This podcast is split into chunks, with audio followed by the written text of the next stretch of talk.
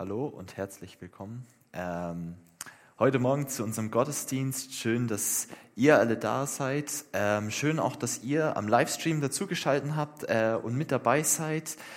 Ja, wir befinden uns gerade in einer Predigtreihe über das Thema Barmherzigkeit, was ja auch Teil unserer Jahreslosung ist. Äh, und heute ist sozusagen die zweite, die zweite Predigt in dieser Reihe.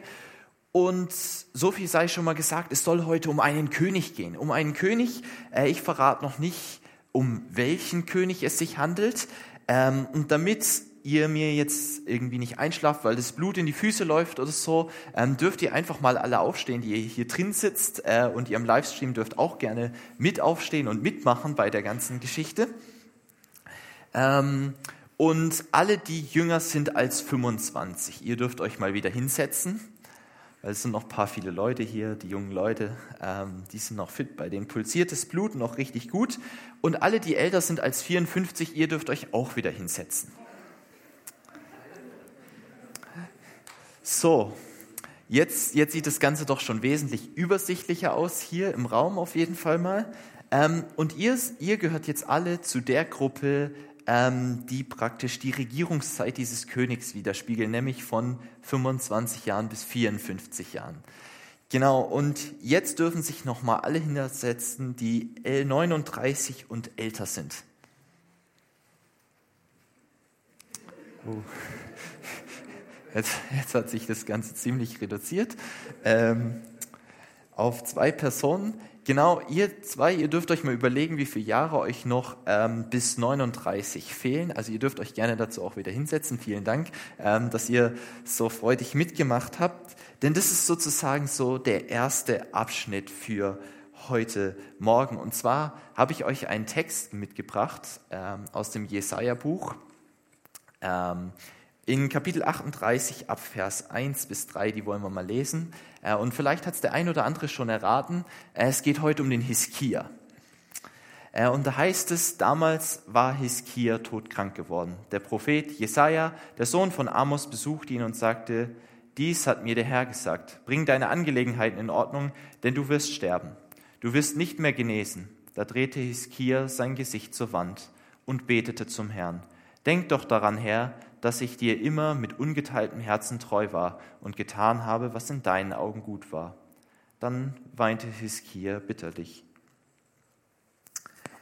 Ich habe euch ein paar Key Facts mitgebracht zum Hiskia. Und zwar Hiskia ist König ähm, vom Jü Südreich Juda und er wird als jemand beschrieben, der getan hat, was Gott wollte. Was Gott wollte und er regierte insgesamt 29 Jahre. Ähm, und diese Regierungszeit lässt sich in zwei Teile aufteilen, nämlich einmal in die ersten 14 und dann in die späteren 15 Jahre. Und deswegen äh, auch gerade unser Aufstehexperiment. Ähm, genau, nämlich zwischen 25 und 39 ist genau die Zeitspanne, die praktisch vor diesem Ereignis lag, ähm, das wir uns gerade angeschaut haben. Und Hiskia, er erlebt die Verschleppung des Nordreiches Israel im Jahr 722 und ähm, er erlebt auch, dass die Assyrer sein Reich belagern und vor den Stadttoren von Jerusalem stehen. Ähm, und da das mit den Königen ja immer so eine größere Geschichte ist, sonst da ganz, ganz viele gab, habe ich euch das einfach mal in so einer kleinen Grafik hier mitgebracht. Und zwar am Anfang gab es halt Saul, David und den Salomo. Ähm, das sind die wahrscheinlich drei bekanntesten Könige Israels. Und dann kam es 926 vor Christus zu einer Reichsteilung. Und dann gab es ein Nordreich, ähm, das, wie gesagt, 722 untergegangen ist. Und dann gab es noch ein Südreich. Das Nordreich, das ist jetzt, hat nicht so glorios abgeschnitten äh, in seiner Geschichte. Es gab viele Könige oder eigentlich besser gesagt, alle Könige haben nicht das getan, was Gott wollte. Äh, und so ging es relativ schnell auch zu Ende. Im Südreich sah die Geschichte ein bisschen besser aus. Ähm, da gab es nochmal den einen oder anderen König, der dann doch getan hat, was Gott so gerne von ihm wollte. Äh, und deswegen ist dieses Reich auch länger bestehen geblieben. Ähm, aber dann auch 587 von den Babyloniern äh, ins Exil geschleppt worden. Äh, und hier 725 vor Christus, ähm, da ist der Hiskia einzuordnen, äh, um den es heute geht. Und Hiskia, er war ein großer König, er hat ähm, viele gute Sachen gemacht, er hat den Tempel wieder eröffnet, das war so seine allererste Amtshandlung. Dann hat er natürlich den ganzen Tempelbetrieb, was da alles dazugehört hat, mit Priestern und so weiter wieder aufgenommen. Da musste erstmal kräftig ausgeräumt werden, da stand nämlich aller möglicher Kruscht im Tempel.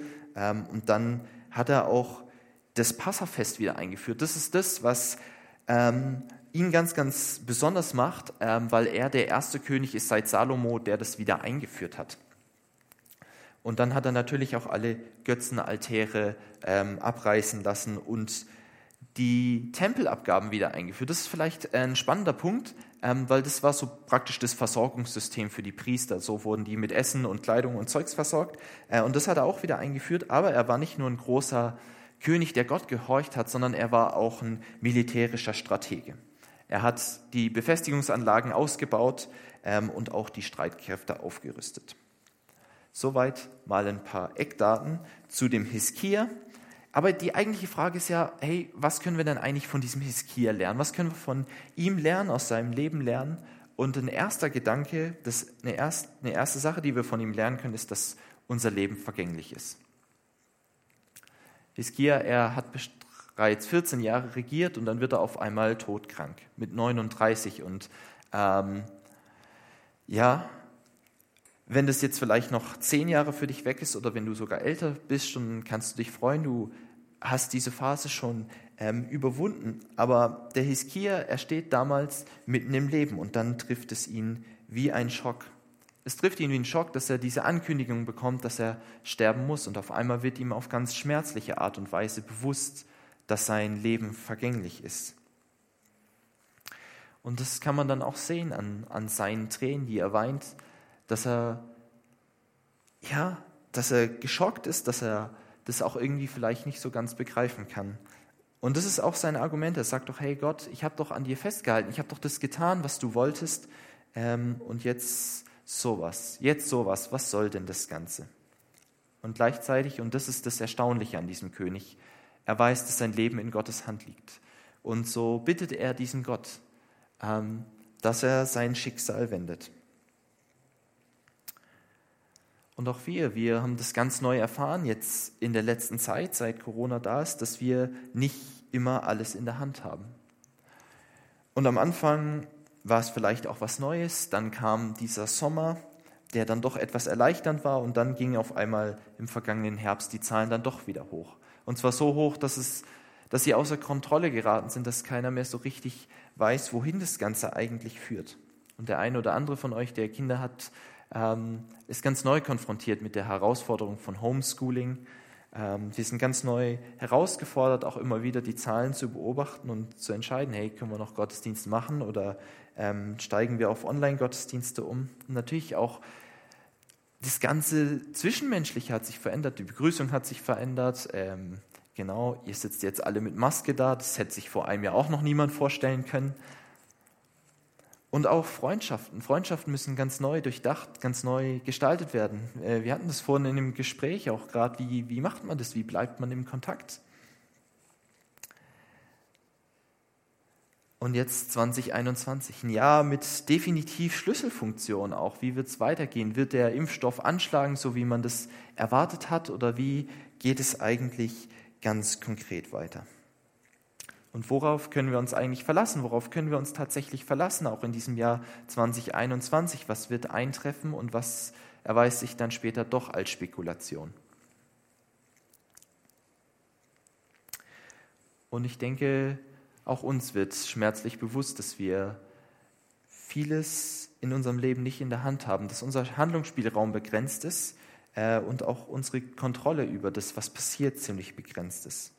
Und das ist vielleicht eine sehr ernüchternde Nachricht oder eine sehr ernüchternde Erkenntnis auch am Anfang des neuen Jahres. Aber glücklicherweise, glücklicherweise ist die Geschichte von Hiskia noch nicht zu Ende. Wir wollen uns noch den zweiten Teil anschauen. Daraufhin bekam Jesaja folgende Botschaft vom Herrn, also darauf, dass Hiskia gebetet hat. Geh noch einmal zu Hiskia, sag ihm, dies sagt der Herr, der Gott deines Vorfahren David. Ich habe dein Gebet gehört und deine Tränen gesehen. Ich will dein Leben noch 15 Jahre, ich will dein Leben noch um 15 Jahre verlängern und dich und diese Stadt aus der Gewalt des Königs von Assyrien retten. Ja, ich beschütze diese Stadt Und dies ist das Zeichen, das der Herr dir als Beweis dafür gibt, dass er sein Versprechen, das er gegeben hat, halten wird. Ich werde den Schatten an der Uhr von Ahas zehn Schritte, die er bereits gezogen ist, zurückwandern lassen. Und die Sonne wandert zehn Striche an der Sonnenuhr zurück, die sie bereits gelaufen war.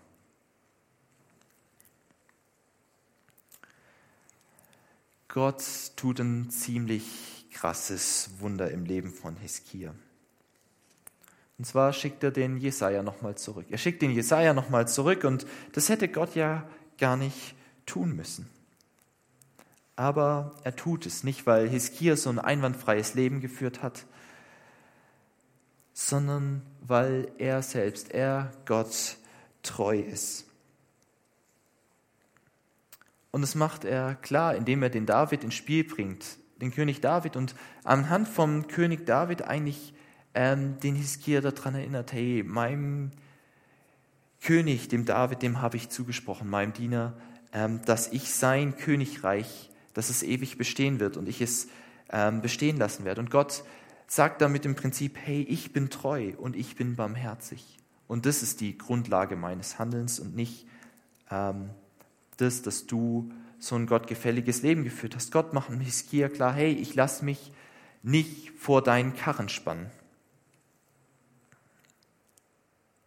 Und Gott weist damit Hiskia und seine Selbsterlösungsversuche in ihre Schranken. Und das bringt uns zu einer zweiten Sache, die wir von Hiskia lernen können, nämlich dass auch unser Leben von der Kraft von Gottes Barmherzigkeit getragen und erhalten wird. Und obwohl Gott Hiskia in seine Schranken weist und sagt, hey, es ist kein Automatismus, nur weil du äh, mir treu warst, dass ich jetzt ähm, dein Leben auch erhalten muss, lässt Gott trotzdem sein Herz bewegen. Sein Herz bewegen von Hiskias Tränen und auch von seinem Gebet. Hiskia schafft es nicht, Gottes Arm zu bewegen, aber schafft es, Gottes Herz zu berühren. Und genau das ist das, was den entscheidenden Unterschied macht, nämlich dass Gott barmherzig in diese Geschichte eingreift, in das Leben von Hiskia eingreift und damit sein Leben erhält. Und Barmherzigkeit ist ja vielleicht ein etwas schwieriges Wort, das irgendwie so ein bisschen vielleicht sperrig ist, aber man könnte es auch mit armherzig oder warmherzig übersetzen. Und dann, und dann wird es doch auf einmal zugänglich, nämlich dass Gott sein Herz von dem bewegen lässt, was, was seine Menschen bewegt, die er so sehr liebt. Und das ist was ganz anderes als das, was vielleicht oftmals in unserer Zeit irgendwie so der erste Gedanke ist, wenn es um das Thema Gott geht.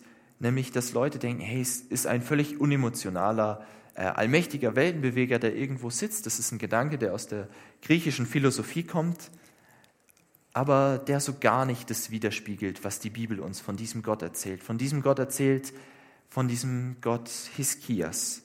Denn dieser Gott er ist jemand, der sich von dem menschlichen Elend berühren lässt, bewegen lässt und sein Schöpferherz ja einfach öffnet für das, was seine Menschen bewegt.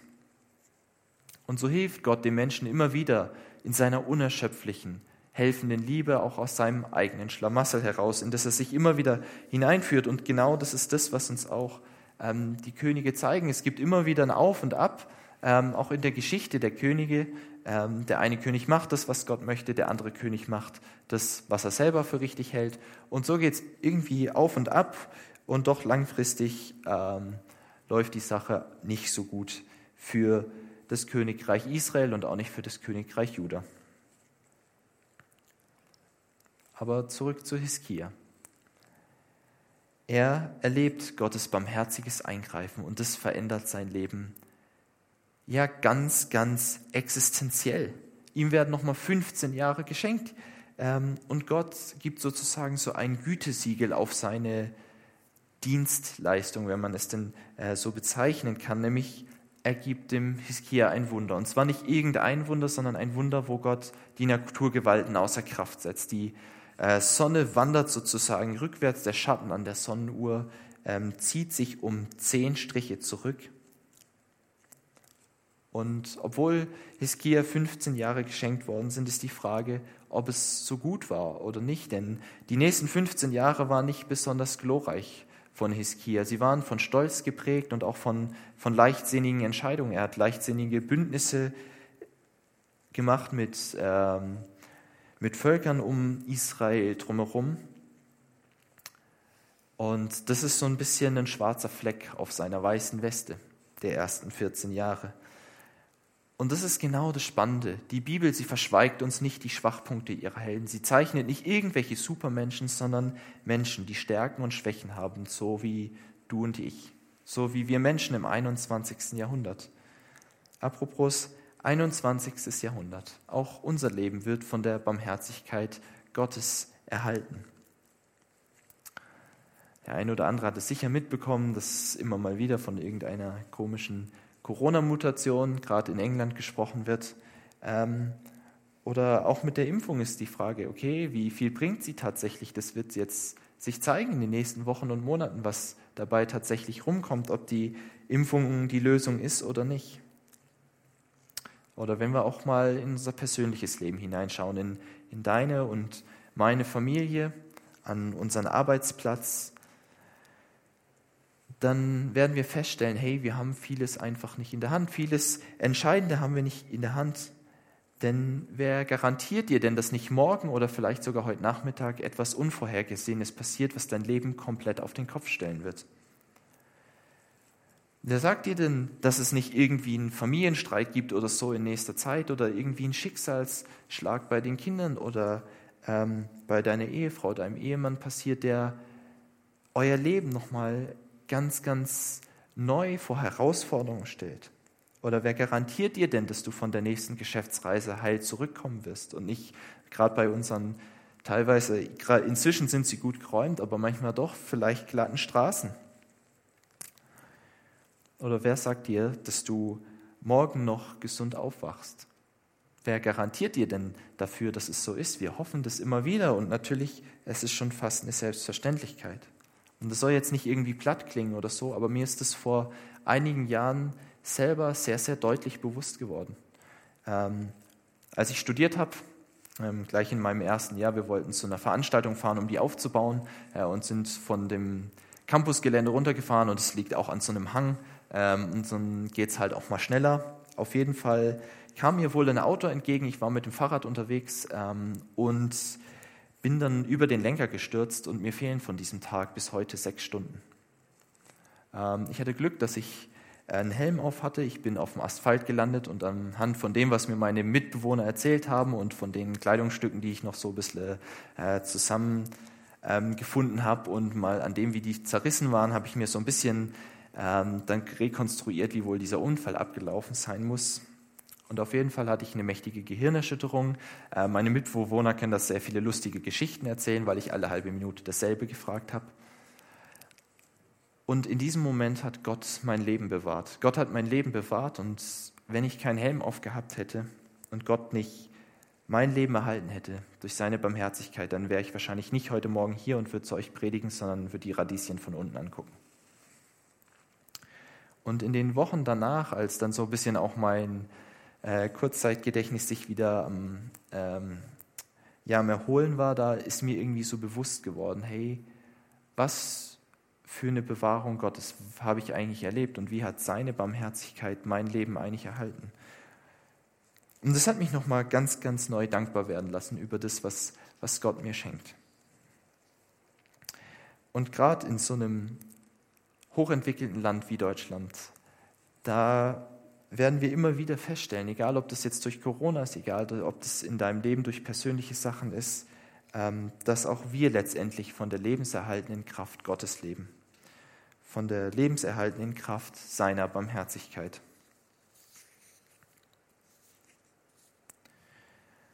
Und ich möchte dir heute Morgen ein Angebot machen, nämlich, dass du dich diesem Gott anvertrauen kannst. Diesem Gott, der dein Leben überblickt, der mehr sieht als nur vielleicht diesen kurzen Lebensausschnitt, in dem du gerade bist, in dem du dich gerade befindest und der Anteil nimmt an deinen Ängsten, an deinen Nöten, an deinen Zweifeln, aber auch an deiner Freude und an deiner Hoffnung und an dem, was gelingt und der dir freundlich seine helfende Hand entgegenstreckt und es liegt nun an dir, ob du diese Hand ergreifen möchtest oder nicht.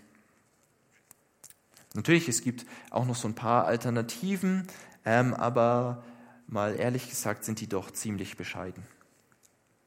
Du könntest auf Geld oder auf gute Beziehungen setzen. Du könntest auf deine eigenen Fähigkeiten oder deinen Intellekt setzen. Aber auch diese Dinge sind sehr begrenzt und eignen sich nicht wirklich als Lebensfundament. Und jetzt ist ja die Frage, okay, wie reagieren wir auf das, was wir vom Leben, vom Hiskia lernen können? Wie reagieren wir daraus? Ähm, nämlich, dass wir die entsprechenden Konsequenzen auch für unser Leben aus dem ziehen, ähm, ja, was wir vom Hiskia lernen. Zum einen, entwickle einen Lebensstil der Dankbarkeit. Werde ganz neu dankbar. Denn wenn wir uns die Vergänglichkeit unseres menschlichen Lebens anschauen und merken, hey, wir sind noch hier, hey, dann ähm, und sehen, wie Gott unser Leben durch seine Barmherzigkeit auch erhält, dann dürfen wir ganz neu dankbar werden für das, was wir haben, für das, was uns geschenkt ist und was möglich ist. Ich fand das sehr spannend. Ich habe von einem Gedankenexperiment gehört, ähm, das vor einigen Jahren mal durchgeführt worden ist. Und da wurde herausgefunden, hey, wenn du ein Dach über dem Kopf hast, heute Abend ein warmes Bett hast, dort satt hineingehst und Kleidung zum Anzuziehen hast, was so auf ziemlich jeden zutrifft, der äh, hier sitzt, so wenn ich mal in die Runde schaue, ähm, dann gehörst du zu dem Viertel der Menschheit, das am privilegiertesten ist. Und wenn du dann noch ähm, einen Schulabschluss hast und Internetzugang hast, das trifft auf jeden Fall auf, auf euch zu, die am Livestream sitzt, ähm, dann reduziert sich dieser Prozentsatz nochmal erheblich. Dann gehörst du vielleicht zu den privilegiertesten 10 oder vielleicht sogar 5 Prozent dieser Menschheit. Wie kannst du das jetzt praktisch umsetzen? Mach dir doch einfach jeden Tag eine Sache bewusst in diesem Jahr, für die du dankbar bist. Eine Sache ganz konkret. Ähm, und wenn es dir so geht wie mir, dass du relativ vergesslich bist, dann schreib dir doch abends einfach diese Sachen auf. Mach einfach so einen Zettel, wo du das aufschreibst und dann bin ich mal gespannt, wenn du am Ende des Jahres, am 31. auf dieses Jahr zurückschaust, für was du alles dankbar sein durftest, dieses Jahr, was Gott Geniales in deinem Leben geschenkt hat. Oder auch im Geschäft, ähm, wenn du einfach mal ehrlich Danke sagst. Es geht uns doch ehrlich gesagt oftmals so, da arbeitet uns jemand was zu oder tut uns einen Gefallen oder sonst irgendwas und wir sagen halt so Dankeschön, weil man das halt so macht, weil es uns so beigebracht worden ist. Ähm, und manchmal hat man so das Gefühl, es ist so eine Floskel. Und es könnte doch eine Herausforderung für uns sein, dass wir sagen, hey, wir sagen einfach mal ganz bewusst auch Danke, weil da jemand was für uns getan hat, egal ob uns jemand zugearbeitet hat im Geschäft, ob uns jemand die Tür aufgehalten hat, ähm, damit wir mit dem Kinderwagen durchgehen können oder uns was aufgehoben hat, was uns runtergefallen ist. Und die zweite Sache, die wir lernen können ähm, und die Konsequenz, die wir ziehen können, ist, dass wir einen Lebensstil mit Perspektive Ewigkeit entwickeln, mit Perspektive Ewigkeit. Mach einfach das Beste aus deiner Situation, in der du gerade drin stehst, auch wenn die Lage vielleicht verzwickt ist. Ähm, und egal, wie eingeschränkt du bist, du hast immer ein individuelles Maß an Gestaltungsmöglichkeiten. Klar, der eine hat vielleicht ein bisschen mehr Gestaltungsmöglichkeiten, der andere ein bisschen weniger Gestaltungsmöglichkeiten, aber jeder von uns hat ein Kontingent an Gestaltungsmöglichkeiten.